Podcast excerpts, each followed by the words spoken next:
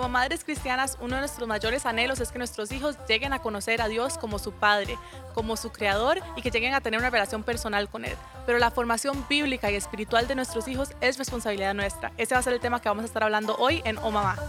Mamá. Bienvenidos a Oh Mamá, un espacio donde cuatro mamás compartimos sobre los desafíos de la maternidad y hoy específicamente como madres cristianas vamos a estar hablando sobre cómo inculcar en nuestros hijos esta formación bíblica, una formación espiritual y las bases para que puedan tener una relación con el Señor. Así que chicas, entremos en materia. Eh, queremos obviamente que nuestros hijos lleguen a conocer al Señor, creo que es el mayor anhelo que tenemos todas las mamás cristianas, eh, pero ¿qué es lo primero, qué es lo fundamental que debemos tener nosotras para poder enseñarles a nuestros hijos? Yo creo que sin lugar a duda lo primero que tenemos que hacer es conocer nosotros a Jesús, tener una relación con Él, estar constantemente pidiéndole también ayuda, apoyo en este, en este camino de la maternidad, porque Dios nos educa a nosotros, nos, nos disciplina a nosotros con amor, nos disciplina con respeto, nos disciplina con cariño. Y esa es la manera de en que nuestros hijos van a ir aprendiendo, viéndonos a nosotros, reflejando nosotros lo que Jesús hace con nosotros. Entonces, definitivamente lo primero que tenemos que hacer es tener esa relación fuerte, sólida con el Señor, para que ellos no solo lo puedan ver, sino que también para que Dios nos dé las herramientas a nosotros para poder educar y poder pasarles ese amor y ese fuego que vive dentro de nuestro corazón a ellos. Sí, y es que recordemos que los niños, si algo, si una de las formas en que aprenden es por imitación, ellos absorben todo lo que ven y si algo necesitan son verdaderos modelos modelos, porque podemos hablar y decir muchas cosas, pero necesitan ver esa vivencia en los padres, una vivencia sana, natural, una forma de orar sencilla, eh, normal, en, qué sé yo, en, eh, eh, me gusta mucho lo que dice Deuteronomio capítulo 6, cuando el Señor le dice a a su pueblo, le dice que recuerde que, que Él es uno, le, le, da, le dice, ama al Señor tu Dios con todo tu corazón, con toda tu alma y con todas tus fuerzas. Grábate en el corazón estas palabras que hoy te mando, incúlcalas continuamente a tus hijos, incúlcalas pero algo, algo de continuo. Háblales de ellas cuando estés en la casa, cuando vayas en el camino, cuando te acuestes, cuando te levantes, átalas en la mano como un signo, llévalas en la frente como una marca, escríbelas en los postes de las casas y en los portones de las ciudades. En forma natural, tener Biblias, que, lo, que, que entre los juguetes de los niños haya una Biblia, no es pecado si le rompen las hojas, si la rayan, nada pasa. Entonces tener Biblias para que ellos jueguen, para que sea parte de su vivencia, que vean a los padres orando, que vean, como, como decías, que hacías con tu nena, que, que, que los dos llegan y oran y se sorprenden cómo la niña ya va integrando palabras espirituales. Es inculcarlas cada día cada día en forma natural. Y es que aparte también el poder vivir en la casa de una manera donde vive Cristo, ¿verdad? Y que nosotros entendamos que nuestra crianza y que nuestra formación va a ser cristocéntrica, no no de algún tipo de disciplina o algún tipo de algo, sino que verdaderamente nosotros vamos a llegar y vamos a enfocarnos en la Biblia, que vamos a pedirle socorro al Señor si nosotros necesitamos ayuda,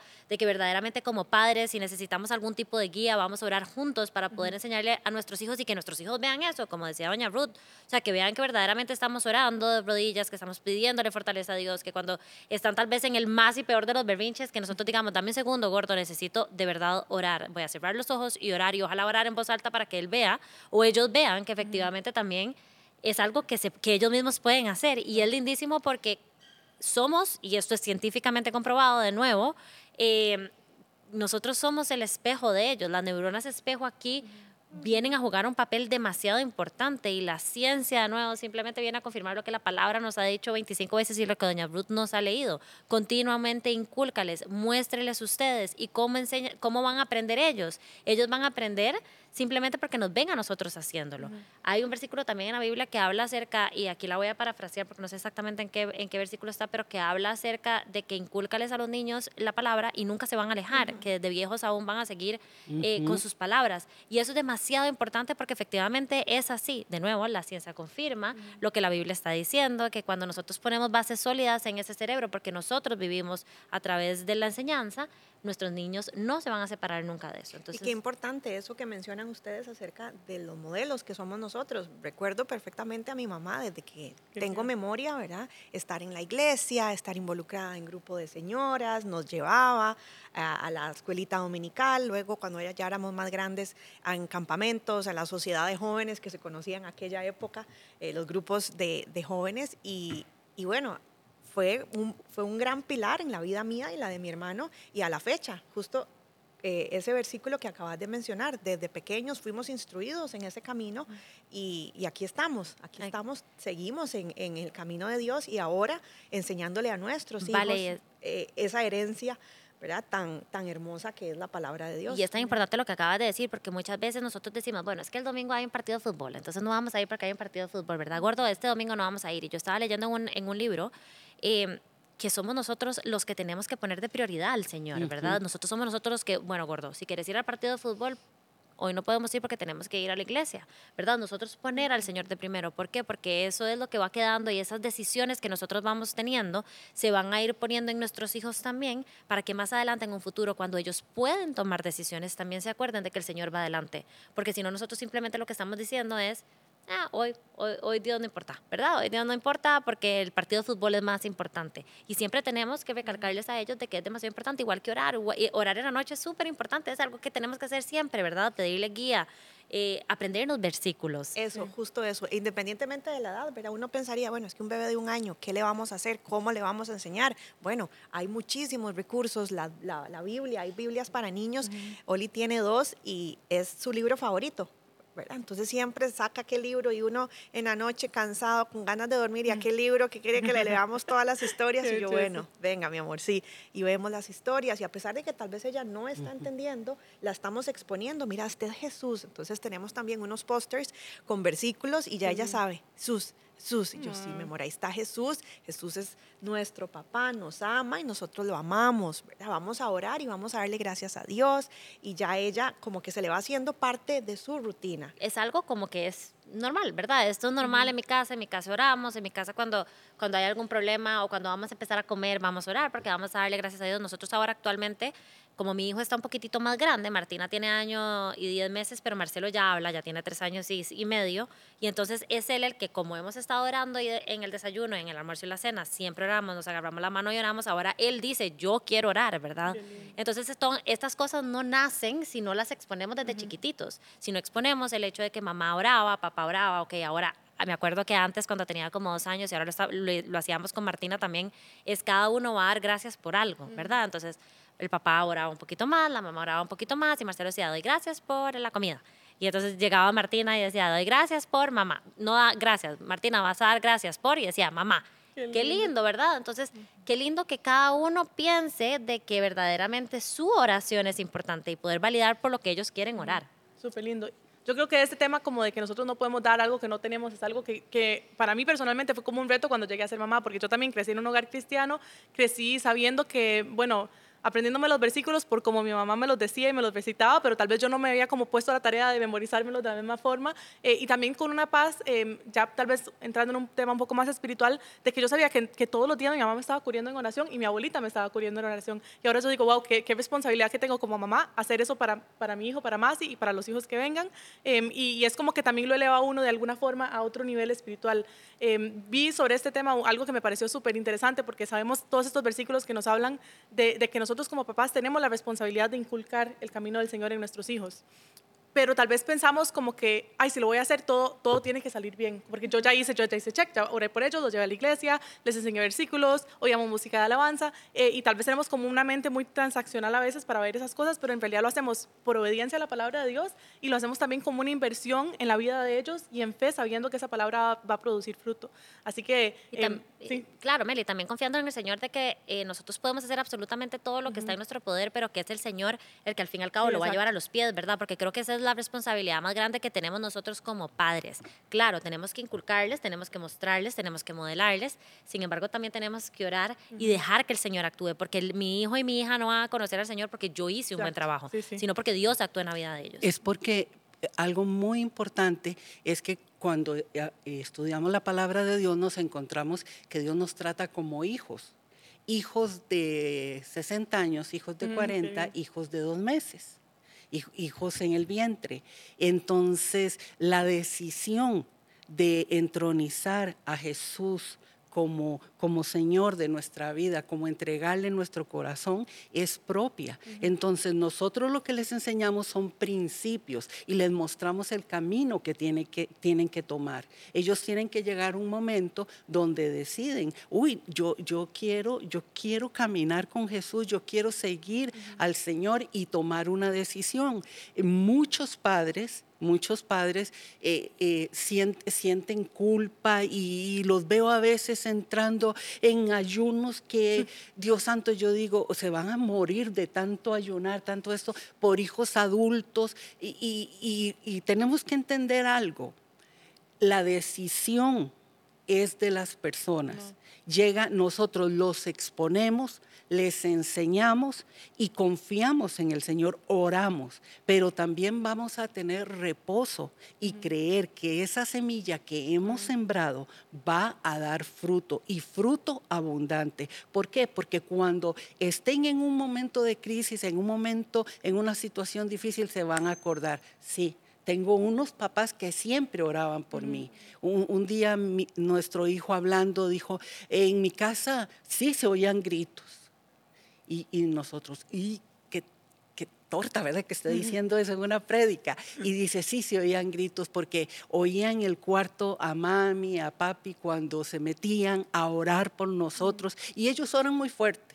Dice, y entonces oraban y nos bendecían. Dice, entonces era, para nosotros era claro, era claro entender que donde estuviéramos, por donde camináramos, las oraciones, la enseñanza de nuestros papás nos seguían cubriendo. Y es lo que dice el texto, cuando estés en casa, cuando vayas por el camino, en forma natural, en forma natural, irlo, eh, irles guiando y creer que en el momento que tengan que tomar decisiones, las van a tomar eh, con ese depósito que nosotros hemos puesto en ellos desde pequeños.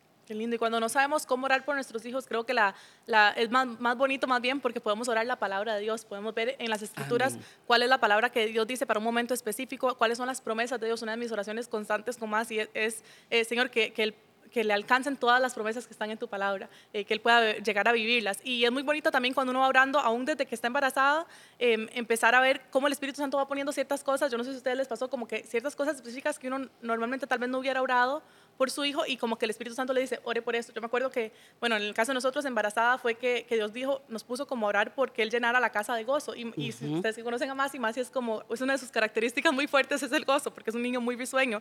Eh, y fue tan lindo ver cómo Dios puso eso antes de conocerlo, como que ya, tiene, ya Dios lo conoce, ya Dios tiene un propósito para su vida. Em, entonces, qué bonito dejarse guiar por la palabra de Dios y hacer esas oraciones.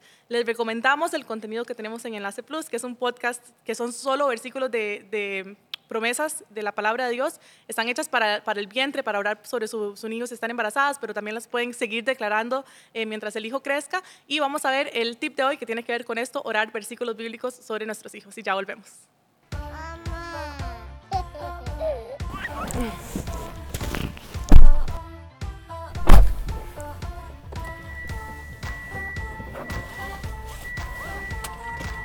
¿Listo, Masi? Vamos a ir solo a dar una vueltita y vamos a orar, ¿ok? Más si oramos, ¿está bien? ¿Cómo decimos? Señor Jesús, te damos gracias por este día, gracias porque este es el día que tú has hecho, declaramos que nos vamos a gozar y nos vamos a alegrar en él. Te damos gracias, Señor, por la vida de Masi, te pedimos que él pueda ser luz y sal donde quiera que vaya, que tus ángeles acampen a su alrededor y lo rodeen. Te pedimos que tu gozo sea su fortaleza. Pedimos que las demás personas puedan ver que hay algo diferente en Él y que sea evidente que ese eres tú, que Él es un hijo tuyo y que tiene una gracia y un favor especial en todo lo que hace. Declaramos, Señor Jesús, que Él se desarrolla perfectamente de acuerdo a tu voluntad, que Él va a poder cumplir el propósito por el cual lo has mandado aquí a la tierra, que Él va a poder llegar a ser todo aquello que tú has predestinado que Él sea, que Él camine todos los días sobre huellas que de antemano han sido trazadas para Él, Señor Jesús. Te pedimos que ninguna arma del enemigo pueda prosperar en su contra. Te pedimos, Señor Jesús, también que Él pueda ser lleno de tu gozo, que tu gozo sea su fortaleza cada día de su vida, Señor Jesús. Te pedimos que Él pueda tener vida y vida en abundancia, que Él pueda llegar a la tumba en buena vejez, que nosotros también podamos llegar a la tumba en buena vejez, dando fruto aún en nuestra vejez y pudiendo, Señor, disfrutar de nuestros hijos, de nuestros nietos y de nuestros bisnietos con buena salud, Señor Jesús. Declaramos, Señor, que Él va a poder conocer tu palabra, que Él va a poder atesorar en su corazón, que Él va a poder amarte, que Él va a sentirse siempre súper amado por ti y que va a poder transmitir ese amor a las demás personas. Te pedimos que Él pueda llegar a conocer y a disfrutar aún cada una de las promesas que hay en tu palabra, Señor Jesús. Que siempre tu palabra esté en su boca, Señor, y en sus labios. Te pedimos que Él siempre pueda llegar a ser un hombre de bien, un hombre íntegro, un hombre sabio, un hombre lleno de ti, Señor. Te pedimos por su futura familia, por su futura esposa, por sus futuros suegros, que desde ahora, donde quiera que esté su familia, tú la bendigas. Cortamos cualquier iniquidad, cualquier maldición generacional que quiera llegar sobre su vida, Señor. Y te pedimos em, que por tu sangre, Señor, que ya pagaste el precio en la cruz, no solo por nuestras enfermedades y por nuestra salvación, sino también dice que por nuestros pecados, iniquidades y rebeliones, Señor. Así que declaramos esa sangre sobre la vida de Masi. Gracias porque el precio ya está pagado, la hora ya fue hecha y que Él pueda disfrutar de cada uno de sus beneficios. Te damos gracias por todo eso y más. En el nombre de Cristo Jesús, ¿cómo dice Masi? Amén. Amén, muy bien. Gracias, Señor. Listo, más, y eso era lo que teníamos que hacer. Muchas gracias por orar conmigo. Sos muy lindo. Mamá. Y esas son oraciones que como madres podemos ir haciendo, ir metiendo esos, versículos en frases, aunque sean cortitos, pero en las oraciones que hacemos por nuestros hijos, cuando vayamos a llevarlos a dejarlos en la escuela, cuando estemos orando por ellos en la noche, em, cuando estemos en una situación específica donde vamos a hacer una oración, tratar de meter la palabra de Dios y eso de una forma repetitiva va a ir, va a ir entrando en sus corazones, sabemos que va a producir fruto espiritual en sus vidas, pero también ellos van a tener como esas herramientas en su arsenal también, esas armas em, para poder después luchar espiritualmente cuando necesiten hacer una oración ya más grande. Amén. Y es, es, por eso, porque la Biblia dice que la palabra de Dios es viva y es eficaz.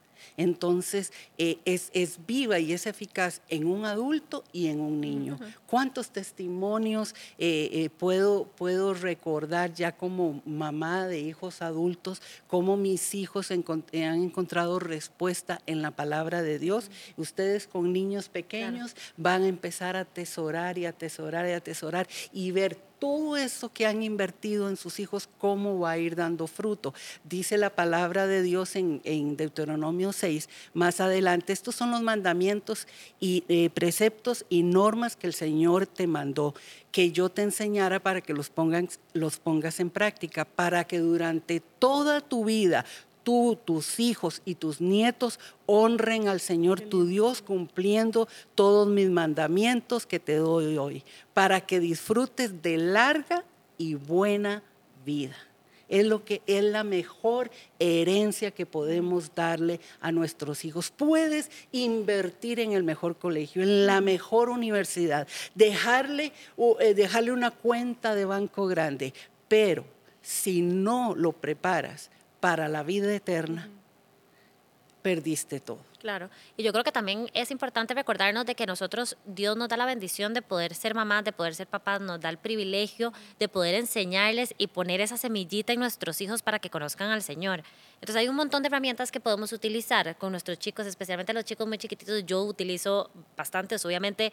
Eh, la repetición es fundamental, pero cuando nosotros nos enfocamos como papás, cuando nosotros tenemos a nuestro pequeñino, pequeñito, cuando ya verdaderamente empieza la parte como de eh, disciplinar un poquitito más, porque empiezan con berrinches y demás, qué lindo es poder recordar que nosotros no tenemos que disciplinar esperando algo inmediato, sino que estamos disciplinando, que estamos construyendo ese corazón y que estamos más enfocados en el corazón que en el comportamiento, ¿verdad? Y definitivamente ahí es donde empieza todo a cambiar una, una de las cosas que le digo yo a mis hijos siempre que se están peleando es, mi amor, acuérdate que Dios es amor y Dios es amor, ¿verdad? Y me, y me agacho donde ellos y les digo, Dios es amor. Y eso es siempre lo que les estoy diciendo. ¿Por qué? Porque no me importa que se estén peleando. Se van a pelear 25 veces, no puedo controlar a mis hijos. Pero lo que sí puedo hacerles es sembrarles en ese momento que ellos tienen a Dios en su corazón y que Dios es amor y que ellos están capacitados para poder dar amor. Son, son simples frases donde podemos recordar al Señor. Cuando inclusive Marcelo tiene miedo en la noche, que a veces ahora está con, con, con, las pesadillas, llegar y decirle, gordo, acordate que Dios está con vos, Dios está aquí, Dios quiere lo mejor para vos, Dios tiene un futuro lleno de esperanza para vos, Dios te cuida, Dios te ama, ¿verdad? Eh, hacerle diferentes versículos otro también súper poderoso que tenemos en la casa es, obviamente están en la parte de pegar y en la parte de gritar. Entonces, mi amor, acuérdate que Dios te dio la boca, te dio las manos y son tus herramientas para poder bendecir a las demás personas. Entonces empezás a decirles ciertas cosas que verdaderamente son herramientas que ellos pueden utilizar y que pueden hacerlo. De hecho, un día de esto llegó a Marcelo a decirme que, que un compañerito le había llegado a decir una mala palabra y que él se había sentido mal. Y yo, gordo, entiendo que te sentiste mal y ¿qué hiciste? Mamá, nada más le di un abrazo porque Dios es amor, ¿verdad? Y ahí es donde vos decís, wow, todo esto valió la pena. O sea, mi hijo de tres años y seis meses está entendiendo que cuando él es atacado, él puede dar con amor, ¿verdad? O ayer, que fue un día súper especial, le pregunté que cuál era la canción favorita de él y él me dijo que era Adorar a Jesús. Entonces fuimos al kinder a adorar a Jesús. O sea, son diferentes cosas como que uno dice, esto no es que yo le he estado diciendo a Marcelo, Marcelo, tenés que aprenderte de que tu canción favorita es adorar a Jesús. Tu canción favorita es adorar a Jesús. Es simplemente que él empieza a admirar también las cosas que hacemos en la casa. Claro.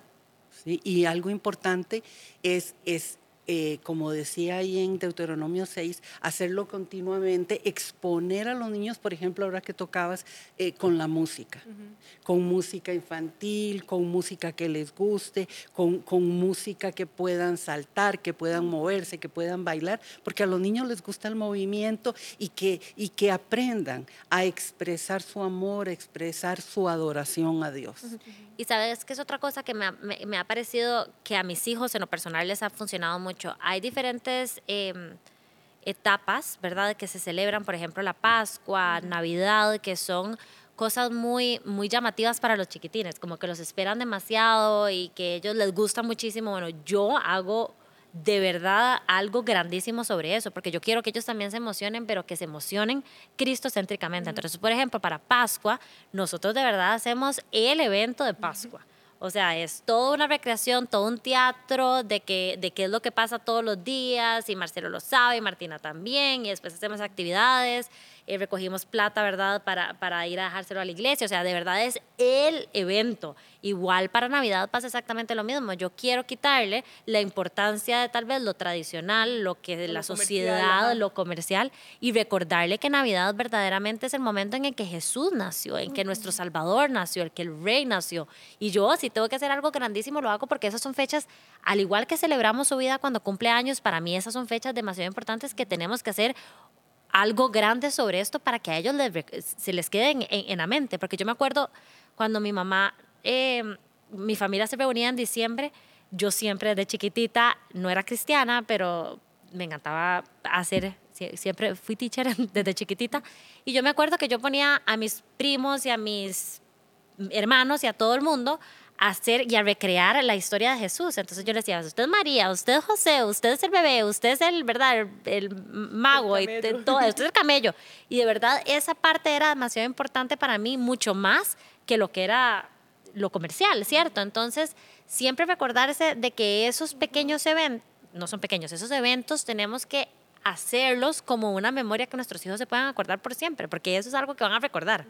Sí, es cierto. ¿Y a ustedes no les pasa que ahora, bueno, lo, em, ahora ya siendo adulto, como que uno las historias bíblicas que estaban, o sea, yo me acuerdo cómo era mi, mi Biblia, digamos, era una, una, Biblia de portada amarilla, súper grande, me acuerdo cómo eran los dibujos, entonces a veces pienso en los personajes y me acuerdo cómo eran en esa, en esa Biblia, o sea, cómo estaban dibujados en esa Biblia. Y las historias que estaban ahí son historias como que uno se sabe mucho más, o sea, Daniel y los leones, el arca de Noé, era como que uno las tiene así porque uno las veía y las leía todos los días cuando era chiquitito, de verdad que es como un fundamento súper importante que de verdad uno no se le olvida cuando es mayor. Y también es bonito volver a revivir toda aquella ilusión con la que uno escuchaba aquella historia y los animales todos metidos en un barco, ¿cómo? En el arca, Entonces es, es como, como ese fuego que ustedes mencionaban, como esa magia, transmitírsela nuevamente y, y ojalá ellos también puedan experimentar aquella fascinación con la que uno aprendía y disfrutaba de las canciones, de los brincos, de los saltos que dábamos en la iglesia o incluso en la casa también, eh, escuchando y, y repasando todos esos versículos y todas esas historias. Y yo creo que definitivamente una de las cosas, por lo menos yo que no nací en una familia cristiana como ustedes, eh, yo me hice cristiana como a los 24, 25 años, gracias infinitas a Dios que, que llegué a un estudio de Biblia y lo conocí. Em, pero una, una de las cosas más importantes es que tanto ha cambiado y tanto ha trabajado Dios en mi vida, tanto ha hecho Dios en mí, tanto me ha sanado, tanto me ha dado tranquilidad, tanto me ha dado paz, tanto me ha corregido con, con amor, que sin lugar a dudas yo es esto es algo que quiero que mis hijos conozcan, ¿verdad? Claro. Entonces, eh, cuando uno está tan enamorado de Dios, cuando uno verdaderamente siente lo que Dios ha cambiado, de donde lo rescató, donde podría haber estado uno, de verdad, de donde yo pude haber estado si Dios no hubiera o yo no le hubiera dicho que sí a Él, es algo que yo anhelo con todo mi corazón poder enseñárselo a mis dos hijos. O sea, de verdad, como padres, ese es nuestro anhelo más grande. Entonces, como decía doña Ruta anteriormente, ¿qué importa que sean los mejores futbolistas? ¿Qué importa la nota? ¿Qué importa la escuela donde vaya? Si tienen las herramientas de algo que para nosotros es tan poderoso como es el Señor, todo el resto el Señor lo va a ir, porque su palabra lo dice, todo el resto de cosas Él lo va a ir poniendo según a lo que Él, el Dios Todas tenga las añadiduras. todas las añadiduras las va a ir poniendo. Qué lindo es poder darle la herramienta que los va a hacer exitosos en su vida, que es tener a Jesús en su corazón. Sí, y algo, y algo que, que podemos recalcar de todo lo que hemos hablado nosotros es que la responsabilidad, reiteramos, es de los padres. No puedes, eh, no puedes esperar que sea la escuela, que sea la iglesia la que ponga los principios bíblicos, los principios espirituales de vida eterna en tus hijos. Es tu responsabilidad. Así es que te animamos, te animamos para que, para que eh, tomes decisiones, por, el bien de tus hijos, por el bien de tu familia, porque es la mejor herencia que les puedes dejar y la mejor herencia que puedes hacerles es empezar a caminar en tu vida espiritual. Jesús dijo, dejen a los niños venir a mí. Dejen a los niños venir a mí porque de ellos es el reino de los cielos. Entonces, si los padres somos los que tenemos que irles guiando, nosotros somos los primeros que tenemos que tener al Señor en nuestro corazón. Ahí donde estás, si nunca has hecho esta oración, permíteme que te guíe para que la hagas.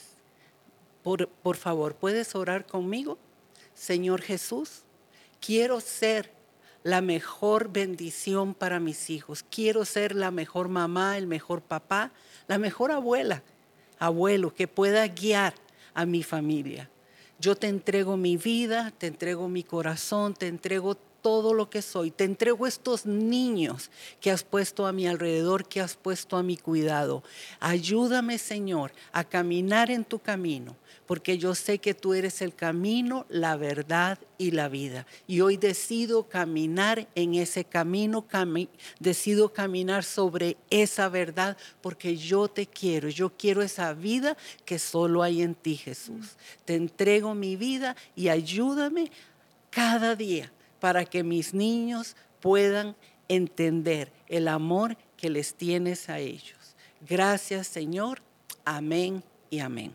Amén. Y si hizo esa oración por primera vez, bienvenido a la familia del Señor. Eh, lo motivamos a que busque una iglesia cercana, a que se meta en una comunidad de fe, ojalá una comunidad donde hayan más mamás y más niños de la edad de sus hijos que puedan crecer juntos en el conocimiento del Señor. Eh, sepa, como siempre decimos, Dios no tiene nietos, Dios solo tiene hijos, así que tanto usted puede ser una hija de Dios como sus hijos van a llegar a ser hijos de Dios. Sepa que son primero hijos de Dios y después hijos de nosotros y de verdad que están en el cuidado del mejor papá que tiene planes de bien y no de mal para ellos, que ellos van a caminar sobre sendas que de antemano han sido trazadas para sus vidas. Declaramos eso tanto para la vida de sus hijos como para la vida de ustedes y no se pierdan el próximo programa de Oh Mamá. Bendiciones.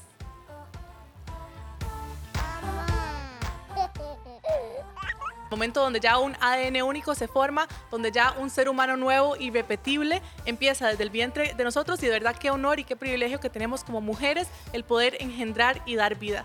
Eh, yo pensé, eh, este bebé voy a perderlo y estando ahí en aquella angustia, porque cuando uno está en angustia, uno puede buscar gente, uno puede buscar muchas cosas, pero qué bueno que es tener al Señor en nuestra vida, porque en mi angustia, como dice el Salmo, yo clamé al Señor. Y les puedo decir sinceramente que yo no disfruté el embarazo y me sentía mal por no disfrutar el embarazo. Hoy no quiero que nadie me hable, hoy no me siento de tan buen humor y, y qué importante recordar que estamos dando vida uh -huh. acá, ¿verdad? Que esto es porque Dios es parte de la voluntad de Dios, que seamos mamás. Entonces siempre tener eso como en mente, a pesar de cómo nos sintamos y si estamos con muchos achaques, con muchos vómitos, con muchísimos antojos y uno, uy, ahí midiendo el peso que llevamos, bueno, es todo un proceso. Mamá.